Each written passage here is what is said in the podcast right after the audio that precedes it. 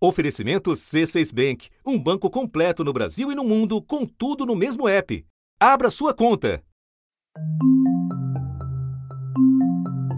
A imprensa chama de orçamento secreto. O orçamento malfadado que chamam de secreto, ele é municipalista, ele é amplo. Ou seja, uma fatia do orçamento de aproximadamente 15 bilhões também fica também com o Congresso Nacional. Você ter sozinho que decidir se esse recurso vai para Coité do Nó, em Alagoas, ou vai para Lagoa Grande, na Paraíba, mas o ministro não tem essa sensibilidade.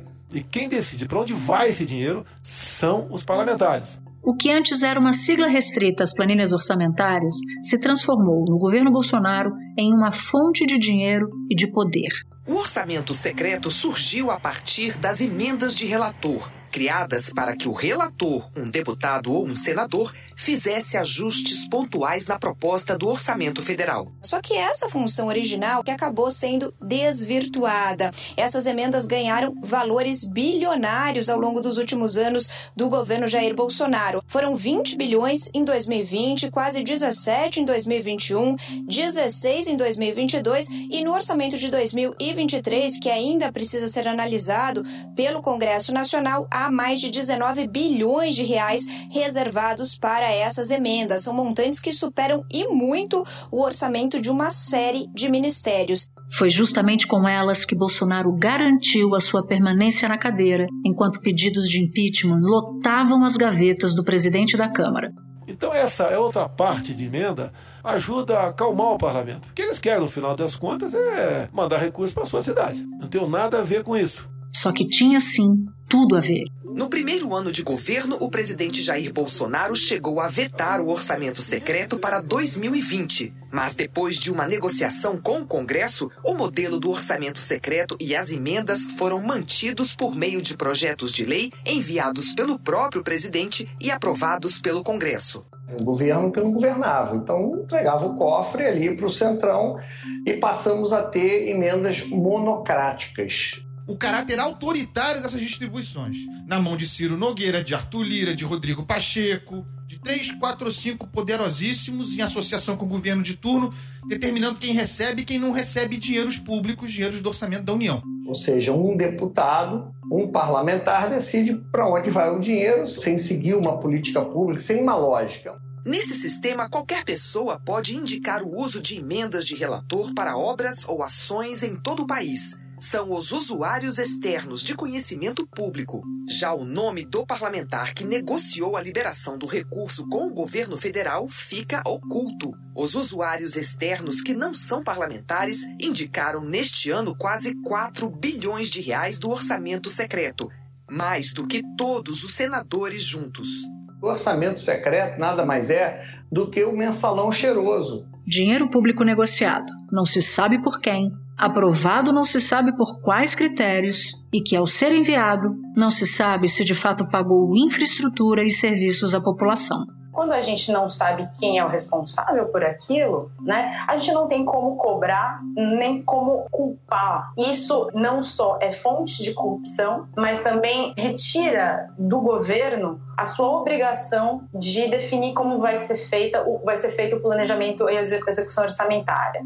Não à toa o bloqueio de repasses deste orçamento que não tem transparência para cidades do Maranhão e por suspeita de corrupção. A Justiça já bloqueou 90 milhões de reais. E o Ministério Público Federal abriu inquérito para investigar repasses. No Maranhão, o município de Miranda do Norte terá que devolver aos cofres federais milhões recebidos via orçamento secreto em operações repletas de irregularidades as cidades teriam recebido parte desse dinheiro do orçamento secreto com base em informações inexistentes. Segundo as investigações, os municípios inseriram dados falsos em planilhas do Sistema Único de Saúde para inflar a quantidade de procedimentos médicos e, dessa forma, aumentar o repasse de recursos públicos. Agora, a validade constitucional desse instrumento será analisada.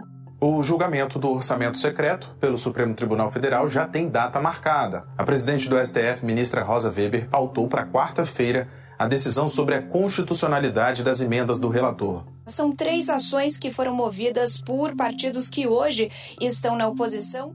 E a expectativa é muito alta. A verdade é que o governo de transição, as gestões, a PEC da transição, a reeleição de Lira, tudo isso está sendo costurado sob a manutenção do orçamento secreto. Qual é a expectativa do governo de transição? Que o Supremo resolva essa questão, derrube o orçamento secreto. Da redação do G1, eu sou Natuza Neri e o assunto hoje é o julgamento das emendas do relator no Supremo. Um episódio para entender como chegamos até aqui e o que está em jogo na análise dos ministros sobre a constitucionalidade ou não do orçamento secreto. Neste episódio, eu converso com Breno Pires, um dos jornalistas que revelou no Estadão o esquema das emendas de relator e hoje é repórter da revista Piauí. Quarta-feira, 7 de dezembro. Breno, você foi o repórter que primeiro descobriu a existência do orçamento secreto. Isso aconteceu em maio do ano passado. Pode nos explicar rapidamente as manobras feitas pelo Congresso de lá até aqui para tentar adiar o fim dessa, dessa prática? Natuza, a primeira vez que o Congresso e o Executivo, ainda no governo Bolsonaro, precisaram lidar com o tema foi justamente na denúncia da imprensa, né? Estava no Estadão, é, isso foi 9 de maio de 2021 e a primeira menção, que durou meses, foi a do negacionismo. Né? Eles negavam haver qualquer tipo de problema naquilo. Com o tempo, é, eles se viram obrigados a prestar um esclarecimento aqui e ali. O TCU deu um, um primeiro relatório que criticava fortemente o modelo criado, e no fim do ano, no mês de novembro, veio a decisão da ministra Rosa Weber do Supremo Tribunal Federal. Aí, a posição passou a ser a de tentar colocar panos quentes numa espécie de a turma do deixa disso ali do Congresso entrou em contato com a turma do Supremo e veio uma decisão importante para esse pessoal, que foi o retorno né, da ministra Rosa Weber. Ela voltou atrás na ideia de, de suspender o orçamento secreto e foi dada a licença para continuidade de gastos. O Congresso informou ao Supremo que 404 parlamentares responderam ao pedido de detalhamento da liberação desse tipo de recurso usados em 2020 e 2021. Os documentos enviados pelo Congresso ao Supremo detalham menos de um terço dos quase 37 bilhões de reais reservados para esses repasses em 2020 e também em 2021. Todo o restante, quase 20 bilhões, permanece uma incógnita. Então, primeiro você teve o negacionismo, depois essa resolução, e o que ela criou foi um esquema né, de disponibilização de informações públicas que nem de longe atendia a ordem do Supremo Tribunal Federal, nem atendia o que diz a Constituição, a Lei de Acesso à Informação. E você tem exemplos de como essa transparência prometida pelo Congresso ao Supremo não foi efetivamente cumprida? O modelo que eles criaram criou o chamado usuário externo. O usuário externo é qualquer pessoa que queira destinar verbas das emendas do relator geral do orçamento, pode chegar lá e colocar, cadastrar uma proposta no sistema criado pelo Congresso. O sistema chamado SINDORC, que quer dizer Sistema de, de Indicações Orçamentárias. Só que uma coisa impressionante que a imprensa foi mostrando ao longo desses anos é que o volume de dinheiro que o relator geral está encaminhando para usuários externos é maior até do que o volume de dinheiro enviado para os senadores. Você tem pelo menos 4 bilhões de reais que foram indicados para usuários externos nesse ano. E isso é uma situação esdrúxula, porque é uma emenda parlamentar, não é uma emenda para a sociedade civil chegar lá e colocar um valor para o prefeito, para o governador. O exemplo mais concreto de como que isso descumpre a legislação, descumpre a ordem do Supremo e também gera corrupção, foi o caso do SUS do Maranhão, em que dois irmãos, chamados Roberto e Renato Rodrigues de Lima, fizeram cadastro de propostas no site do Congresso para destinação de verbas para atender saúde de municípios, municípios pequenos, de 10, 15, 20 mil habitantes, que receberam milhões de reais após terem fraudado os dados do SUS de atendimento. Né? Miranda do Norte e outros 42 municípios do Maranhão são investigados por suspeitas de irregularidades no recebimento de emendas parlamentares para incremento da saúde. No caso de Miranda, eram dados sobre consultas e internações de média e alta complexidade que nunca existiram. Com 29 mil habitantes e oito médicos, o município registrou em 2021 900 mil consultas especializadas, uma média de 450 consultas por dia por cada médico. Até agora, a Justiça já bloqueou 90 milhões de reais de 25 municípios maranhenses. Até hoje, não apareceu o nome do deputado, o nome do senador por trás dessas indicações. É uma estratégia deliberada para encobertar possíveis crimes. E como é que está o Supremo nessa situação? Tem divisão? Tem um grupo que pensa de um jeito, tem um outro grupo que pensa de outro? O que, que, pode acontecer a partir do momento em que o julgamento efetivamente começar até a decisão final? Existe no Supremo Tribunal Federal um misto de vergonha e de conivência com relação ao orçamento secreto. A vergonha está naqueles ministros, e tem quatro que estão bastante decididos, que são Rosa Weber, Barroso, Carmen Lúcia e também o Edson Fachin, eles estão muito decididos de que é necessário acabar com esse mecanismo. Entre outros motivos que eu digo vergonha, porque a decisão não foi cumprida. A gente está assistindo um descumprimento de decisão judicial da Suprema Corte. Por outro lado, você tem uma turma do deixa disso. Você tem essa turma que é, encontra a expressão principal hoje em dia no ministro Gilmar Mendes. Gilmar queria adiar a todo custo o início desse julgamento. Ele vinha negociando os bastidores, defendendo que fosse colocado para julgar apenas no ano que vem, quando a nova turma, né, a nova legislatura do Congresso tomara posse. Tem consequências muito grandes o fato de que o Supremo vai julgar agora esse caso. A principal delas é que deputados e senadores foram eleitos com a ajuda do orçamento secreto. Por que, que eu estou falando isso? Porque o Supremo deveria ter julgado antes, em março, quando a Rosa Weber chegou a procurar o Fux, que era o presidente do Supremo, e dizer que queria pautar o julgamento. Não encontrou um ambiente favorável. Agora, agora, como presidente da Suprema Corte, ela tem essa possibilidade de colocar para julgar. E tudo indica que ela vai fazê-lo, né? Sim, é, está na pauta desta quarta-feira. É, o que eu ouvi dizer é que talvez não seja julgado nesta semana, nessa quarta, mas que entre na próxima sessão. O que eu acho que é interessante é, destacar também né, sobre a, as implicações né, desse julgamento diz respeito à relação que o executivo vai ter com o legislativo nos próximos quatro anos. A gente tem o presidente Lula eleito, e o Arthur Lira, que são é, os dois nomes que vão ter que negociar, vão ter que dialogar. Lula já decidiu dar um apoio inicial à candidatura de Arthur Lira, o que é um sinal de reconhecimento do poder que o Arthur Lira tem com a, esse instrumento né, do orçamento secreto criado pelo Bolsonaro. Agora, a relação dos dois vai depender muito também dessa decisão do Supremo Tribunal Federal. Se o Supremo anula o orçamento secreto, o poder que o Lula tem vai ser mais fácil dele manter, né? Ele não vai ter que negociar, não vai ter que ceder tanto poder ao Congresso como o Bolsonaro cedeu. Em jantares e reuniões fechadas, de que participaram pelo menos cinco ministros do Supremo, Lula foi claro e enfático ao dizer que o fim do orçamento secreto é essencial para devolver a governabilidade ao Brasil. Num desses eventos, na casa da senadora Cátia Abreu, Lula teria conversado com Gilmar Mendes, Ricardo Lewandowski e Dias Toffoli.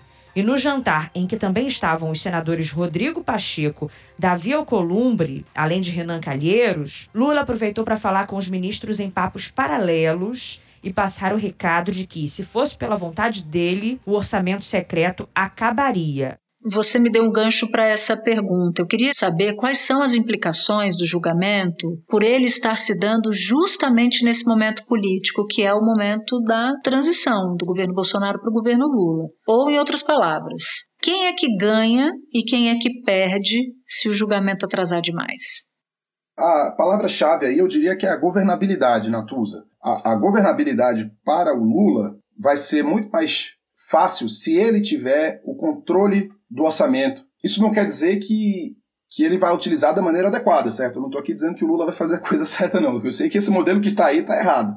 Um atraso no julgamento beneficia Arthur Lira, beneficia Rodrigo Pacheco, porque quer dizer que eles vão manter o poder que eles têm, e um poder que é ilegítimo. E eu digo isso com todas as letras. O Congresso teve um ano e meio para regularizar, para moralizar essa prática. Não fez porque não quis. Então, quando a gente vê agora uma tentativa desesperada, né, foi até noticiado é, no, no, blog da Malu Gaspar nesta terça-feira de tarde, é, que o Pacheco e o Lira querem colocar é, uma nova resolução, querem propor um, um, aperfeiçoamento desse modelo que foi criado. E nos bastidores dos parlamentares, é, a negociação é a seguinte: que caso essas emendas de fato sejam consideradas inconstitucionais, que aí o movimento seria tentar uh, mover, transferir esses quase 19 bilhões de reais das emendas de relator para outros tipos de emendas parlamentares, como emendas de comissão e também de bancada, porque isso faria com que os parlamentares mantivessem uh, um certo poder, uma certa influência sobre o orçamento federal.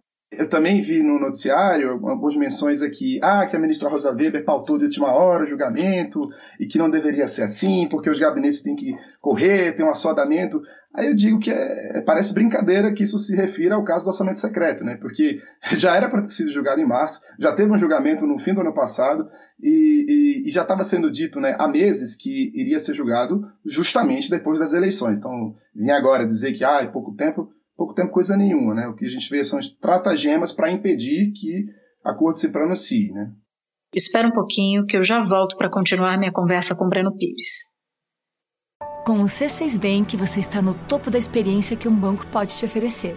Você tem tudo para sua vida financeira no mesmo app, no Brasil e no mundo todo. A primeira conta global do país e atendimento personalizado além de uma plataforma de investimentos em real e dólar com produtos exclusivos oferecidos pelo C6 em parceria com o JP Morgan Asset Management.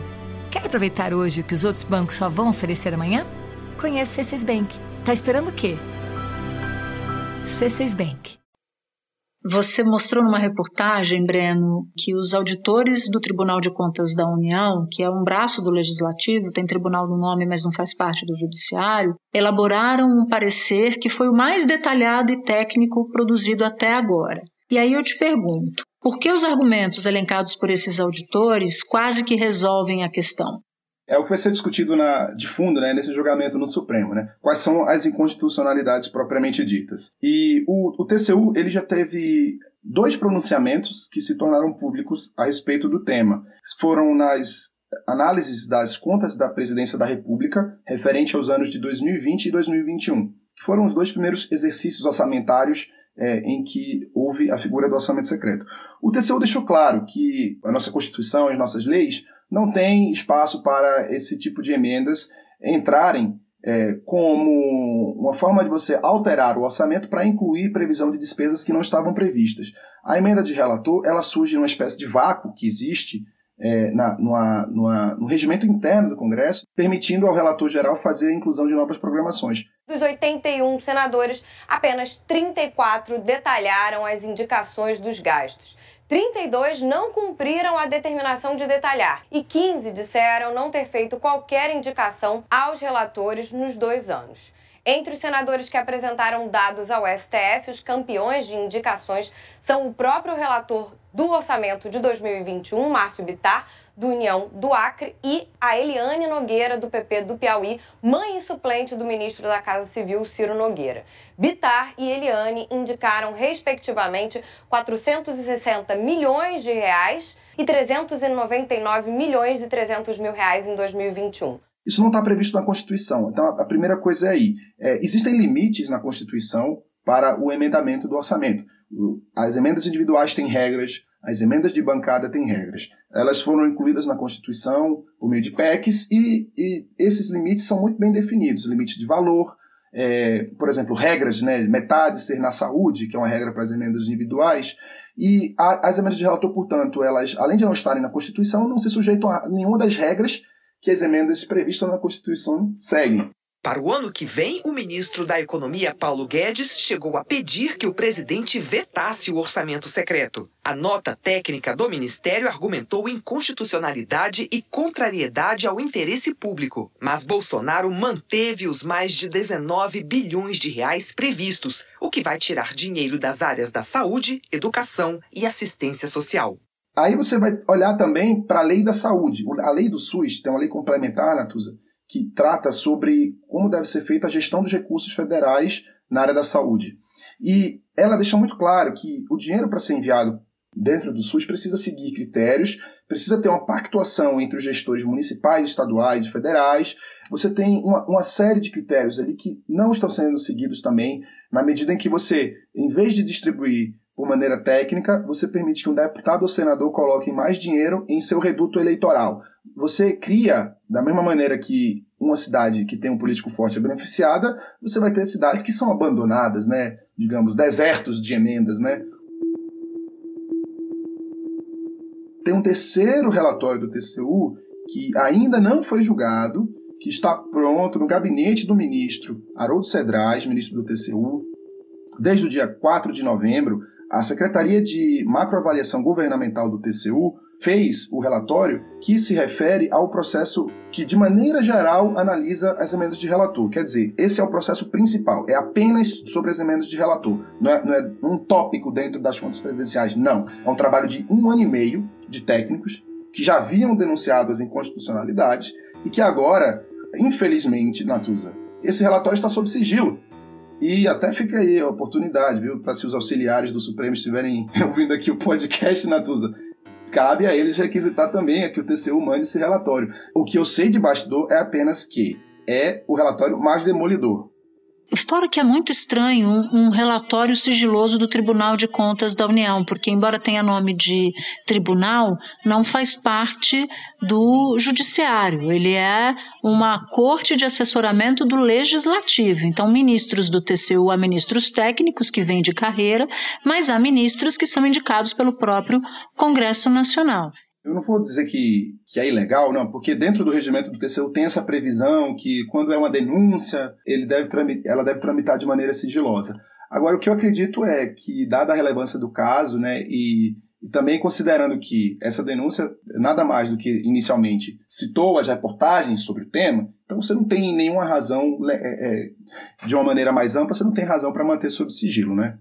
Breno, nos últimos anos a gente viu mudanças importantes que obrigam a execução de outros tipos de emendas parlamentares. Então, os parlamentares ficaram mais poderosos em relação às emendas que eles apresentavam.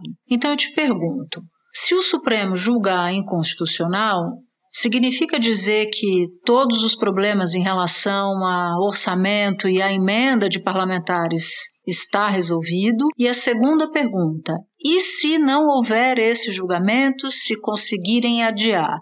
O novo governo, o governo que foi eleito, tem mecanismos para coibir o orçamento secreto?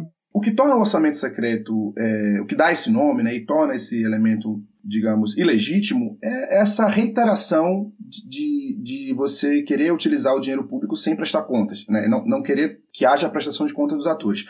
Com poucas medidas, e aí eu vou inverter a lógica, mesmo se o Supremo não acabar com o orçamento secreto, com, com, com o mecanismo das emendas que dão a origem do orçamento secreto, é possível sim ao novo presidente Lula, mesmo se ele não conseguir essa decisão no Supremo, dar uma, um aspecto de legalidade que não existe hoje, que é dizer o seguinte: eu não vou executar nenhuma emenda, nenhuma indicação se não tiver o nome do parlamentar. Ponto 1, um, certo? Isso é coisa simples. Tem muita gente dentro da equipe de Lula que é a favor de acabar com o orçamento secreto já de cara.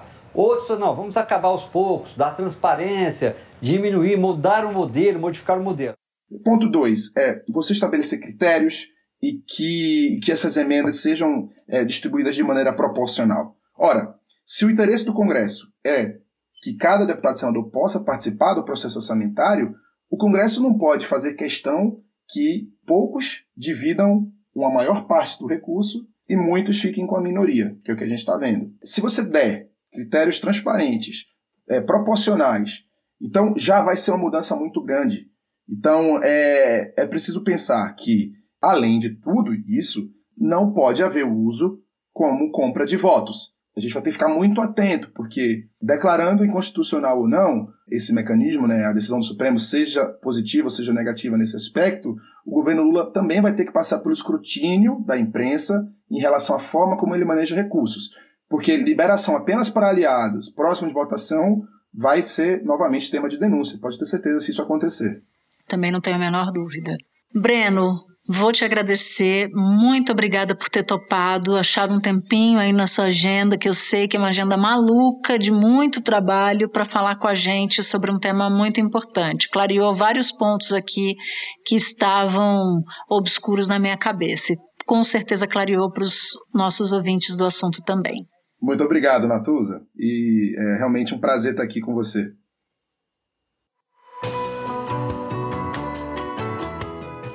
Este episódio você ouviu áudios da Rádio CBN e dos Irmãos Dias Podcast. E se você quiser continuar se aprofundando nos assuntos que eu e o Breno abordamos aqui, eu recomendo dois episódios do assunto. Um leva o título Orçamento Secreto, obra de Bolsonaro, é o episódio 566, e o outro é Orçamento Secreto no Mundo Real. O número do episódio é 749, 749. Este foi o assunto, podcast diário disponível no G1, no Globoplay ou na sua plataforma de áudio preferida. Vale a pena seguir o podcast na Amazon ou no Spotify, assinar no Apple Podcasts, se inscrever no Google Podcasts ou no Castbox e favoritar na Deezer. Assim você recebe uma notificação sempre que tiver um novo episódio. Eu sou Natuzaneri e fico por aqui. Até o próximo assunto.